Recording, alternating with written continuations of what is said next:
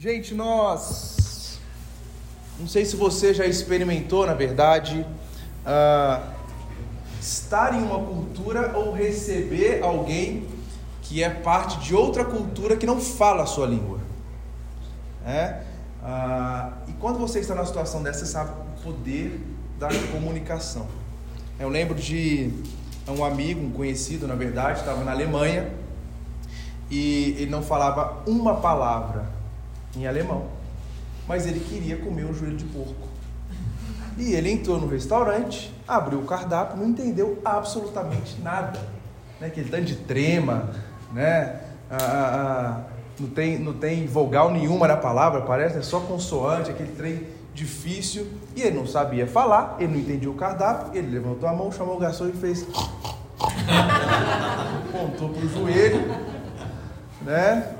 E ele comeu o joelho de porco. Obviamente, ele comeu, ele saiu ali com a experiência de ter ah, comido o joelho de porco. Tem uma amiga que ela tem umas histórias icônicas. Ela uma vez foi receber um gringo na casa dela e foi fazer o famoso frango do domingo, né? Frango no almoço. E aí estava todo mundo sentado à mesa e ela chega ali com o frango, entrega e fala kitchen. O gringo ficou olhando para não seria chicken, né? kitchen né, entregou ali uh, uh, para aquele homem. E essa mesma mulher, uma vez chegando nos Estados Unidos, na imigração ali, perguntaram para ela: o que, que você faz? Ela falou: painting box. O cara ficou olhando para ela assim: painting box? Ela fazia artesanato, pinturas em caixa, né? Falou, painting box. Ela falou: o que, que é isso, gente? né?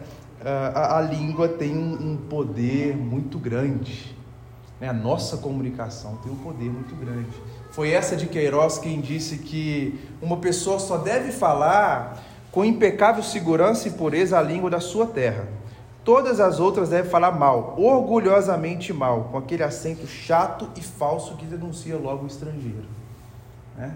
Tem gente que fala assim, não sou fluente na língua tal. Nós temos que falar um pouquinho mal, mesmo saber que você é estrangeiro. A gente, nós temos estrangeiros aqui ah, no nosso meio né? E eu tenho certeza que essa pessoa faz o que essa de Queiroz está falando aqui. Ele fala orgulhosamente mal o nosso português, para a gente saber que ele é argentino. Brincando. Fala muito bem o português. Mas a gente sabe quando o gringo é gringo, né? A gente sabe quando o português é português, né? Tem um outro português aqui também, né? Que, que o, o, o Félix, que é nosso irmão aqui, português, ele fala que tem que voltar uma vez por ano em Portugal para zerar o QI, né, Fê? Zerar e voltar para o Brasil. Mas a língua, ela é poderosa, né? É essencial para a nossa comunicação. Independente do tipo de linguagem, né? nós temos é, inúmeros tipos de linguagem hoje, né? Desde a, com, a comunicação oral, comportamental, social. Né? A, a Wittgenstein ele, ele fala que é uma forma de trazer uma cosmovisão para a sociedade através das narrativas. Né? Você cria uma ideia, você repete essa ideia, você difunde essa ideia, ou seja, a partir daquilo que a gente fala. Comunicar é essencial. E a gente está sempre tentando comunicar algo. Né? Eu todo domingo passo mal para vir aqui tentar comunicar algo ah, para vocês. Eu falo, meu Deus, será que eu vou conseguir dessa vez? Me ajuda, porque eu tenho que trazer de forma clara, de forma a que as pessoas entendam, né? Ah, explicar, aplicar e trazer alguns conceitos é sempre muito difícil. Mas tem a nossa comunicação no dia a dia também. A gente está comunicando ah, o tempo todo. Simples fato de usar a nossa comunicação, a nossa língua, entretanto, requer de nós muita sabedoria. Muita sabedoria. Por exemplo, lá em Provérbios, no capítulo 10, 19, ele vai dizer: Quem fala demais acaba caindo em transgressão, numa cilada, numa armadilha. Mas quem controla a língua é sábio. Ainda ele vai dizer lá no texto de Provérbios: palavras precipitadas são como pontas de espada, mas as palavras dos sábios são remédio. Olha isso. Falar precipitadamente como se estivesse ali, né, com a espada furando, mas a palavra sábia pode trazer cura. né? pode animar alguém. Até o insensato, veja isso, quando se cala é tido por sábio, se fica de boca fechada, passa por inteligente. Tem um brasileiro, eu não lembro se foi o, o, o, o Cajuru que, que falava isso, mas tinha algum personalidade, alguma personalidade brasileira que falava que você calado as pessoas não descobrem a sua burrice. Né? Fica quieto, fica calado. Tem hora que você tem que. Meu chefe falava isso comigo quando eu era mais novo. Sinta o ambiente. Não sai falando. Sinta, perceba onde você está, escuta, escuta, pondera. E aqui o sábio está falando, até o insensato tolo, quando ele fica calado, ele pode passar por inteligente quando ele não sai emitindo a sua opinião. Ainda no outro livro, o, o, Salomão vai dizer assim: as palavras do sábio trazem aprovação, mas o tolo é destruído por aquilo que ele mesmo diz. Olha isso.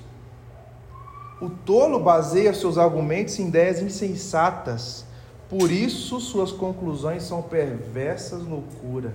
Mesmo assim, ele fala sem parar. Você conhece alguém assim? Você é alguém assim? Quando a gente abre as redes sociais, a gente vê isso, né?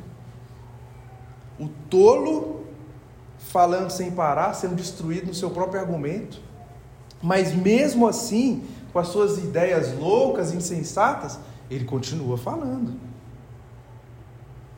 Veja, esses versículos que nós lemos aqui agora têm algo em comum, que é a necessidade de conectar a sabedoria na nossa boca de ter um filtro na nossa boca, de, de, de, de falar aquilo que de fato é ponderado, aquilo que de fato é sábio.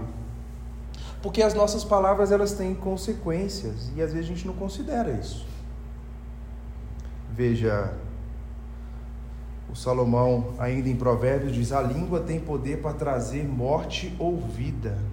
Quem gosta de falar arcará com as consequências. A língua tem poder para trazer morte ou vida. Uma ligação, uma fofoca, alguma coisa que é falada, alguma mentira.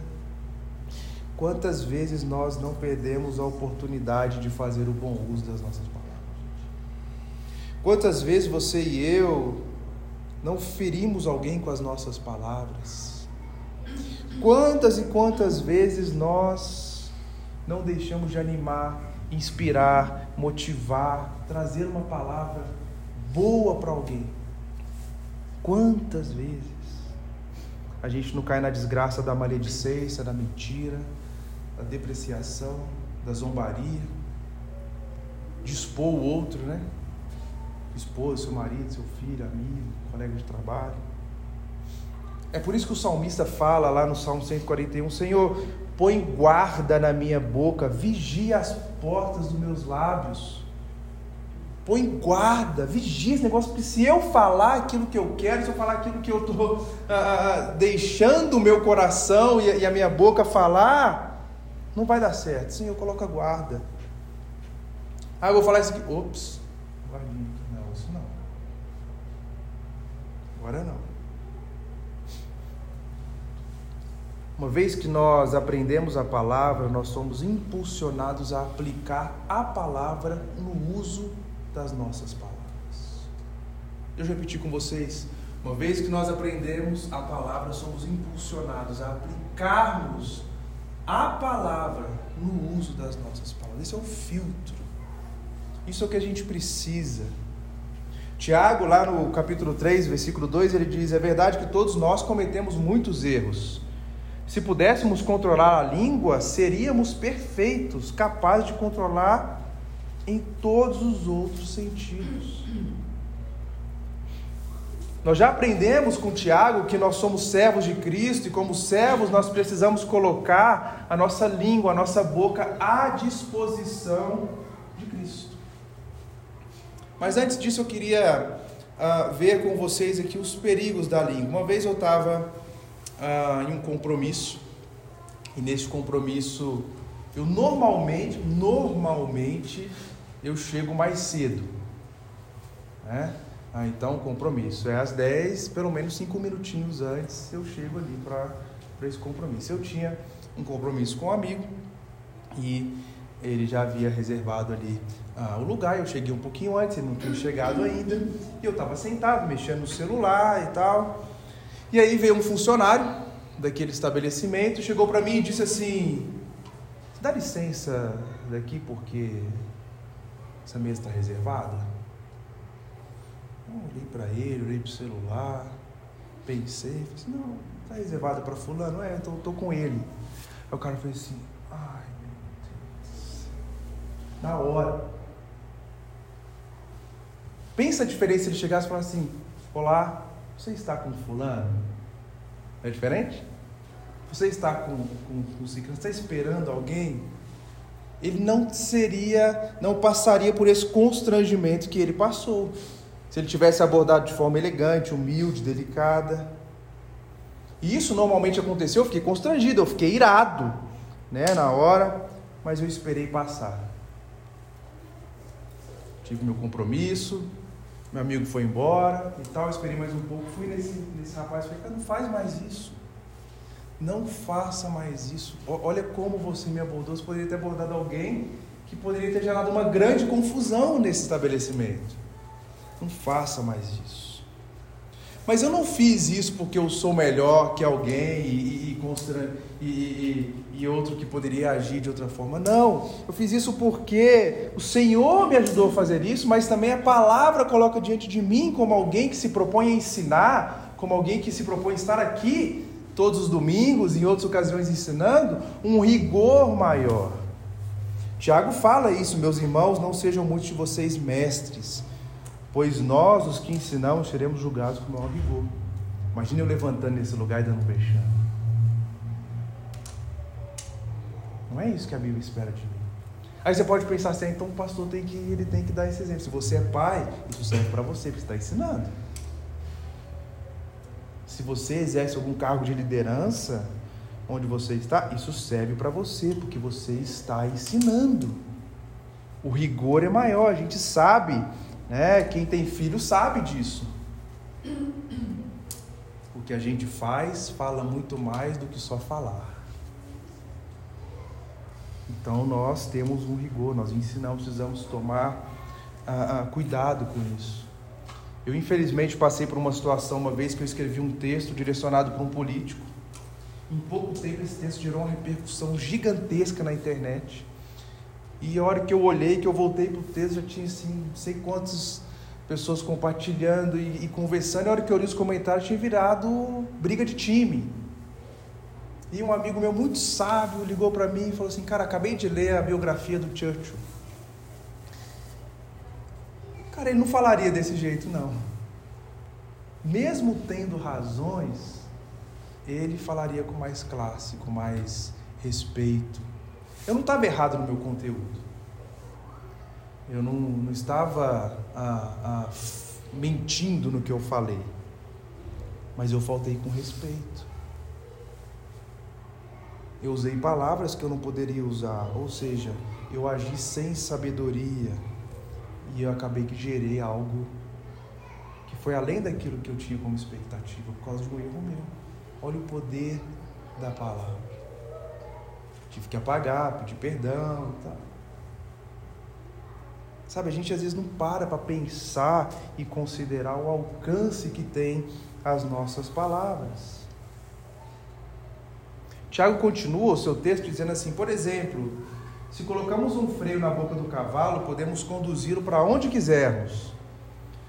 Observe também o pequeno leme faz um grande navio se voltar para onde o piloto deseja, mesmo com ventos fortes. Assim também a língua um pequeno, algo pequeno que profere discursos grandiosos. Veja como a simples fagulha é capaz de incendiar uma grande floresta. Quantas vezes você já não ouviu aquela expressão caiu do cavalo? Soube conduzir, né? Eu morro de medo de cavalo, gente. Esse dia a gente estava viajando e tinha cavalo lá, e ela ia, sobe, papai, vai comigo, não sei o que, e eu vou no cavalo. E eu aqui no medo, então, esse bicho vai me virar no chão aqui. E eu dou um negocinho pro lado, o bicho fala, ai meu Deus do céu, o que, que acontece aqui? O cara, não, pode tranquilo. Aí foi as crianças tudo sozinho, o cara me levando assim. o capacete, joelheira. Mas ele é conduzido, né? Aqui. Lembra a primeira vez que eu, que eu montei? Aí o cara falou assim: aqui é um manga larga, machador, não sei o que, premiar, tal, tal, tal. Faz assim, ele vai pra casa assim. Aí eu ficava pra cá, o cavalo ficava rodando comigo. Tem que saber como conduzi-lo. Mas ele precisa de um freio, precisa de um controle, de um comando. Você faz isso aqui. E onde que é esse comando? Aqui na boca. Né? Aqui ele está falando também de um navio. Já viram aqueles vídeos de navios invadindo os, os portos? Até pouco tempo, prático era, de, era um dos salários mais altos do Brasil, né? Alguém que chegava em um salário mensal de 300 mil reais né, para manobrar navios no porto. É, se ele não consegue, ele invade. Veja, e é um, um lemezinho pequenininho, né? Aquele negócio gigantesco. Você já percebeu, lendo Tiago, e a gente vai ver isso ao longo de toda a carta, Tiago, ele adora usar exemplos, porque ele quer aplicar. Ele está falando, a palavra tem que ser aplicada no nosso dia a dia. Então, deixa eu esclarecer para vocês isso aqui. Assim como um freio na boca do cavalo, um leme ah, para um navio, assim também a língua, que é algo pequenininho, que profere grandes discursos, ela, uma, com uma pequena fagulha, pode incendiar uma floresta. Períodos de seca, um caco de vidro que foi jogado num lugar seco, incendeia uma floresta, incendeia uma região. Um caquinho de vidro pequenininho lá que foi jogado. A guimba de cigarro, né? jogou, incendiou. Uma fagulha com o vento se espalha num grande incêndio na floresta. Da mesma forma, a nossa língua, pequenininha, capaz de colocar fogo em muitas coisas e gerar grandes danos. E a gente não pensa nisso. A gente sai falando, a gente sai ofendendo, sai mentindo. Isso não é o que Deus quer de nós, gente. No 6 ele vai falar: E entre todas as partes do corpo, a língua é uma chama de fogo. É um mundo de maldade que corrompe todo o corpo, ateia fogo numa vida inteira, pois o próprio inferno acende. Tiago está colocando diante de nós a língua, esse pequeno órgão com o potencial de destruir muitas coisas, a gente sabe disso. Brigas poderiam ter sido evitadas se nós soubéssemos usar a nossa língua. Casais sabem disso, né? Casal dentro de casa às vezes está numa uh, num momento mais quente, numa numa discussão e alguma coisa, consegue controlar? Fechar sua boca, não ofender, não falar, pensar. O, o, o sábio vai falar que, os, que o, quem tem sabedoria considera, pondera antes de falar. Você consegue parar e pensar, não, opa, isso aqui eu não posso falar. E a gente sabe como ofender, a gente sabe como cutucar, a gente sabe usar as pontas da espada. Quantas e quantas situações não poderiam ter sido evitadas? Já pensou no, no incêndio florestal que gera, uma, gera a partir de uma fagulha chamada fofoca? Uma mentira, uma calúnia, uma depreciação. Quem tem filhas aqui sabe disso. Né? Uma vez eu fiquei muito bravo ah, com uma situação que aconteceu. A Laurinha tinha feito um desenho para alguém e quando ele entregou, a pessoa falou assim: Nossa, que desenho tosco! Assim, tosco é que eu vou fazer com você, moleque. Ficou três dias lá no Mater Day.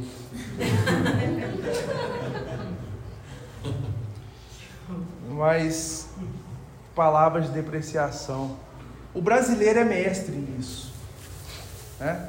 Olhar e depreciar, fazer chacota, fazer fofoca. Lembre, você está falando que essa, essa coisinha pequenininha é perigosa demais quando é usada de forma inadequada. Só que você pode estender a sua língua para os seus dedos, né? que você escreve, o que você publica, o que você manda para alguém. Como isso pode gerar um grande incêndio. Dureza, né? A gente sabe disso. A gente vê isso o tempo todo. No capítulo 4, nos versículos 11 e 12, Tiago fala assim: Irmãos, não falem mal uns dos outros. Se criticam e julgam uns aos outros, criticam e julgam a lei. Presta atenção nisso que ele fala. Cabe-lhes, porém, praticar a lei, não julgá-la. Somente aquele que deu a lei é juiz, e somente ele tem poder de salvar ou destruir. Portanto, que direito vocês têm de julgar o próximo? Você é o, o, o juiz? Ou você que criou? Que está julgando o outro? Não seja você quem vai emprestar sua boca para o diabo para julgar o outro. A palavra grega para maledicência, eu já falei isso aqui, é diabolos. Você quer usar, emprestar sua boca para Satanás? Falar mal do outro? Você quer usar, emprestar sua boca para o diabo? Não faça isso, não seja a pessoa que vai julgar, que vai apontar o dedo. Não faça isso. Não seja assim.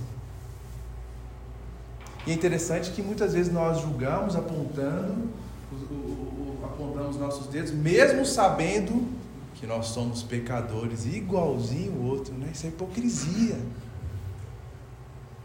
Olha lá o fulano, ah, eu não faço isso. Seja hipócrita. Existe um juiz só. Ele está acima de qualquer autoridade neste mundo. Não seja você quem vai começar esse incêndio em casa, no trabalho, com seus parentes, com seus amigos.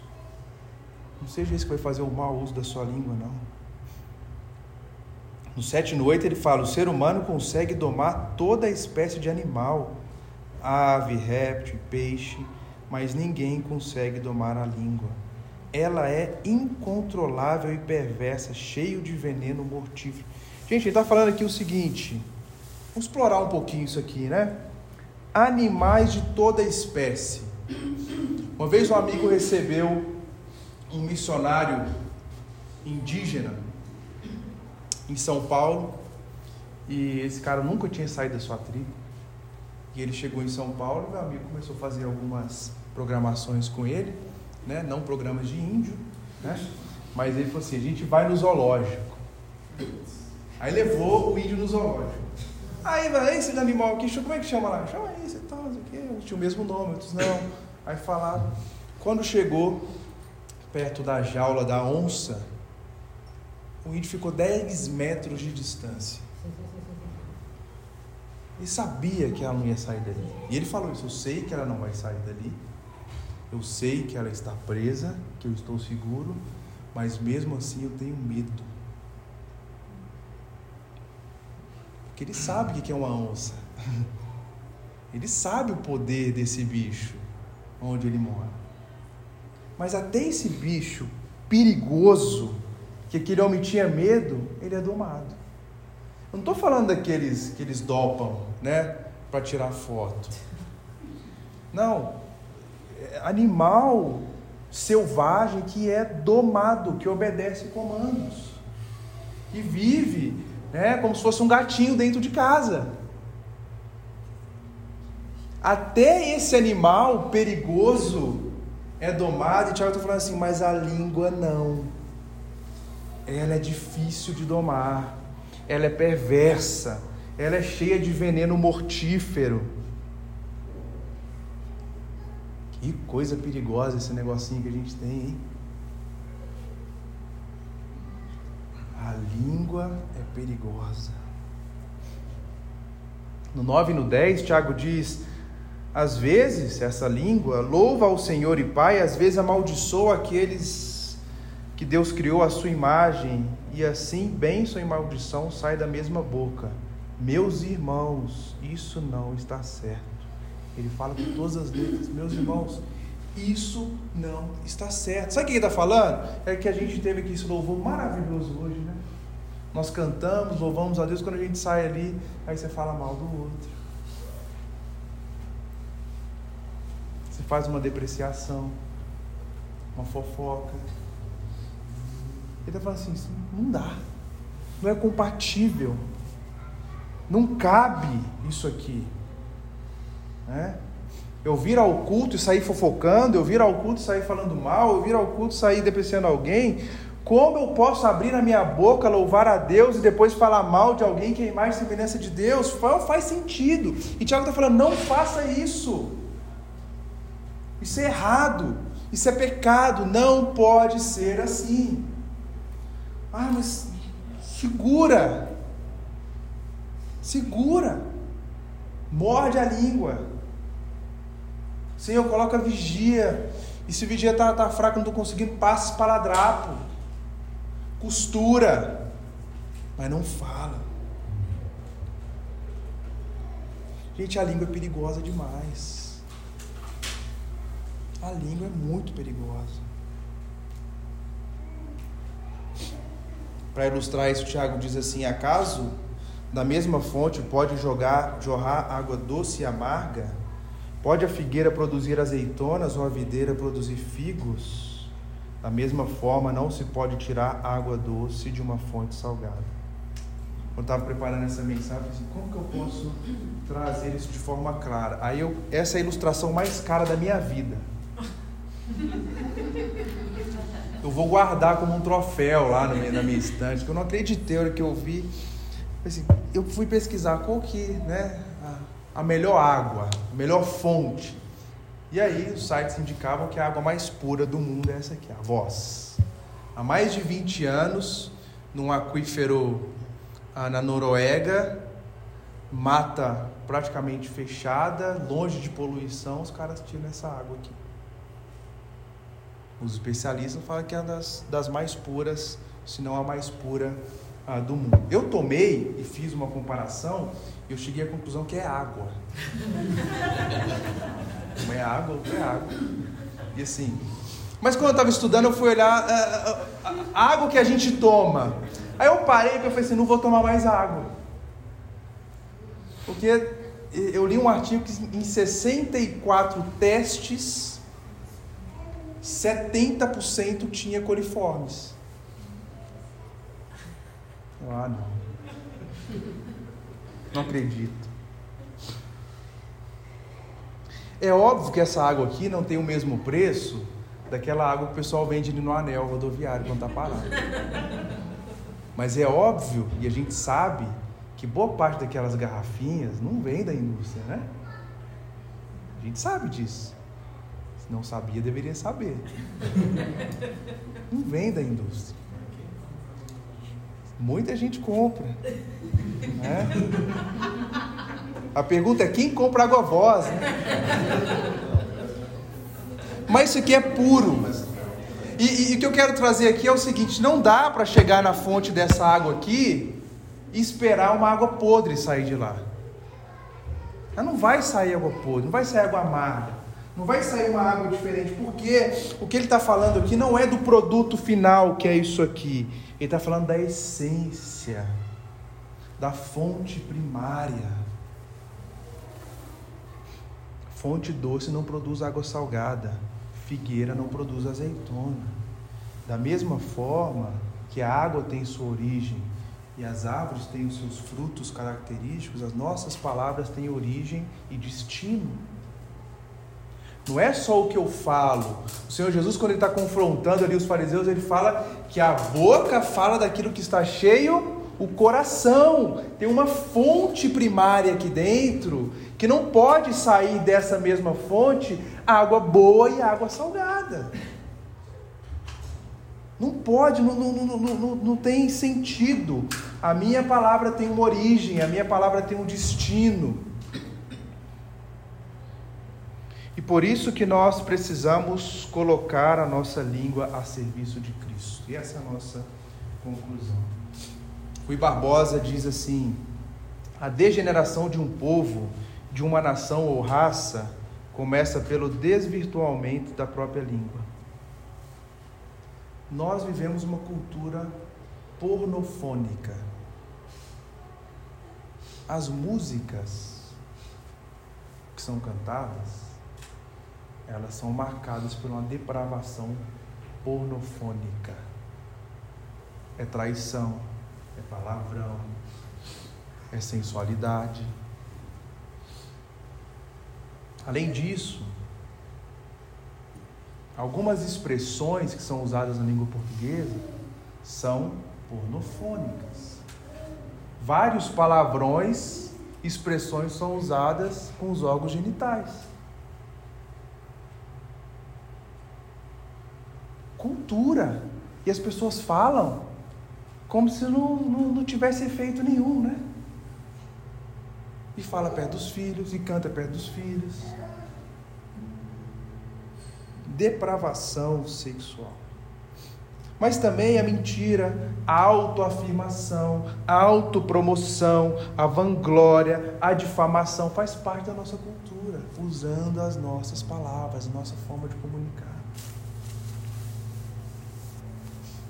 E aí Tiago vira e fala assim: se alguém supõe ser religioso, deixando de frear a sua língua, antes enganando o próprio coração, a sua religião é vã. Você é um hipócrita, você vive de aparência, fala que você é religioso, você é certinho e tal. Vem aqui, canta, vem aqui, louva, vai, mas sai, fala um palavrão, sai, canta uma música que está ah, exaltando uma traição, sai, fala mal de alguém, sai, deprecia sua esposa, seu marido, seu filho. Tiago está falando assim: você está se enganando. Você está vivendo uma mentira. Só que aqueles que servem a Cristo não vivem conforme os padrões e a linguagem da cultura, mas eles vivem diante do padrão de Cristo. Dessa forma, não cabe na boca do servo de Cristo aquilo que é aprovado e aplaudido por aqueles que não amam a Deus. Paulo vai falar aos Efésios, por isso, deixando a mentira, fale cada um a verdade ao seu próximo, porque somos membros uns dos outros. Deixando a mentira, fale a verdade. E falar a verdade nos nossos dias tem grandes consequências. Mas fale a verdade, porque você não é servo das suas próprias vontades. Você não é servo do outro e da, do julgamento ali. Você é servo de Cristo. Fale a verdade, deixe a mentira de lado. Mas também Paulo vai falar, alguns versículos à frente ali em Efésios, não saia da sua boca nenhuma palavra torpe. No original aqui é podre. Mas só o que for para promover a edificação, para que dê graça aos que. Para um pouco aqui. Pense se a sua conversa, se as suas palavras, se as nossas palavras, aquilo que sai da nossa boca tivesse um sabor tivesse um gosto, o que, que nós estaríamos oferecendo nas nossas refeições para quem está conversando com a gente? É comida podre? É comida vencida? É comida envenenada? Então não faça isso. Não pode sair da mesma fonte. Algo bom e algo ruim. Água pura e água contaminada.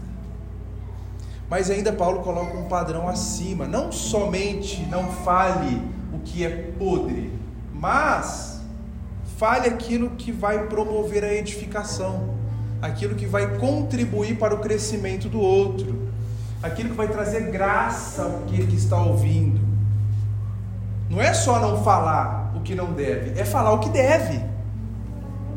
E se não tem que falar o que não deve, não tem o que falar ah, ah, que deve, não fale nada. Fica calado. Nós, olhando para isso tudo, nós percebemos que nós precisamos de sabedoria, de temor, de graça, de ternura, de verdade. E de usar as boas oportunidades que nós temos para falar o que é verdadeiro, o que é edificante, de forma certa, graciosa precisa do Senhor para isso.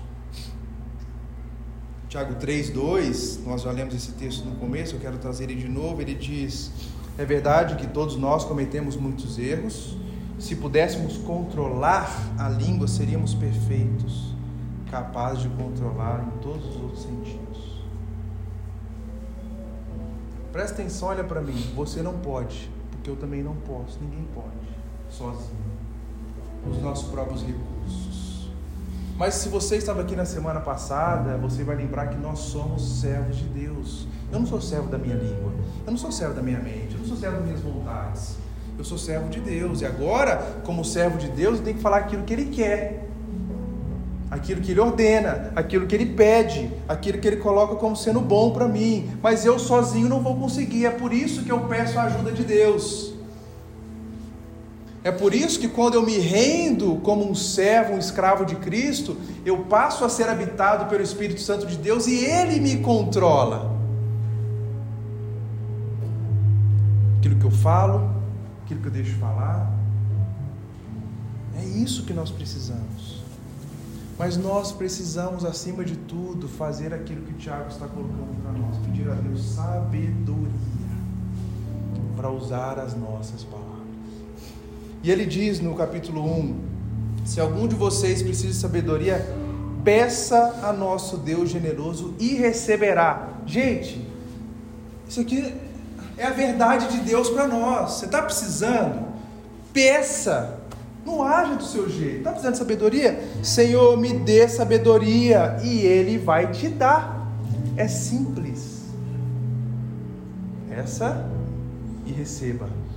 Mas como que eu vou pedir? Ele não repreenderá se vocês pedirem, mas quando pedirem, faça com fé, sem vacilar, pois aquele que duvida é como a onda do mar, empurrada e agitada pelo vento. Ele não deve esperar receber coisa alguma do Senhor, pois tem a mente dividida e é instável em tudo que faz. Sabe o que é isso aqui, gente? Eu pedi com sabedoria e falo assim: Deus, eu preciso, porque eu sei que se o Senhor não me der sabedoria, eu vou falar o que eu quero. Eu vou agir como eu quero. Eu vou ferir, eu vou machucar, eu vou incendiar. Então me dê essa sabedoria, por favor, e ele vai dar, mas eu tenho que pedir com fé. Eu tenho que pedir assim, ah, ele vai dar agora, mas eu também vou agir do meu jeito aqui, e eu faço aqui depois. Não, peça, se entrega. Busque a Deus em Sua palavra, busque a sabedoria do Senhor, peça ajuda para colocar isso em prática. Busque no Senhor sabedoria na Sua palavra. Sabe para quê? Para falar o que é certo, na hora certa, do jeito certo. Presta atenção nisso. Falar o que é certo, na hora certa e do jeito certo. Por fim, busque a sabedoria e coragem para usar a sua língua para a tarefa mais nobre da sua vida, que é proclamar o Evangelho de Deus. Pense você num deserto e aí você encontra água pura. Se você está com alguém, a primeira coisa que você fala é: Achei água. Você não vai falar assim, vou tomar essa água aqui sozinho para ele não pegar porque é uma excelente notícia que vai te dar vida, vigor para continuar a sua caminhada. Assim é a nossa vida com Deus. Use a sua língua onde você está, a sua boca onde você está, para levar para outros que ainda não conhecem a notícia melhor que qualquer um poderia ouvir, que é a palavra de Deus, o Evangelho de Cristo. E eu encerro com esse texto de Paulo aos Colossenses que diz: Dediquem-se à oração com a mente alerta e o coração agradecido. Orem também por nós, para que Deus nos dê muitas oportunidades de falar do segredo a respeito de Cristo. É por esse motivo que sou prisioneiro. Orem para que eu proclame essa mensagem com devida clareza. Vivam com sabedoria entre vocês, os que são de fora e aproveitem bem as oportunidades. Que as suas conversas sejam amistosas e agradáveis, a fim de que tenham uma resposta certa para cada pessoa. Usar a nossa boca para proclamar o segredo de Cristo. Ele morreu por você. Ele se entregou por você. Ele deu a vida por você. A gente precisa proclamar isso. Não há ninguém que ganhe um bom presente que não queira compartilhar. E esse é um presentaço que ninguém poderia te dar. Mas viva com sabedoria e aproveite as oportunidades. Aproveite. Então, uma vez que nós aprendemos a palavra, nós somos impulsionados a aplicar a palavra no uso das nossas palavras. Que Deus nos dê sabedoria a partir de hoje. Se isso não é a realidade na sua vida, peça a Deus com fé sabedoria para falar o que vai edificar, para falar o que não é podre, mas que vai trazer graça para outros.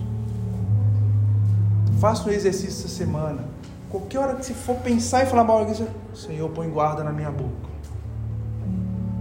A hora que você pensar em reclamar, Senhor, põe guarda na minha boca. A hora que você pensar em depreciar, Senhor, põe guarda na minha boca. A hora que você pensar em falar que você é melhor que o outro, Senhor, põe guarda na minha boca. E em todo momento peça sabedoria, Senhor, me ajude a falar o que é bom. O sábio diz que as palavras precipitadas são como pontas de espada, mas a palavra do sábio traz cura. Saindo daqui, amanhã, ao longo de toda a semana, você vai ter muita oportunidade de trazer palavras de cura para outras pessoas. Faça da sua boca sair água pura. Água pura que cura traz alento, refrigério para outras pessoas. Amém? Vamos orar? Senhor, nós te louvamos pela tua palavra, agradecemos porque é por meio dela que nós reconhecemos a tua verdade, o teu amor e a tua graça, Pai. Deus, texto tão difícil de se aplicar como esse, Pai. E nós sabemos que por nós é impossível, por isso nós pedimos a tua ajuda, Senhor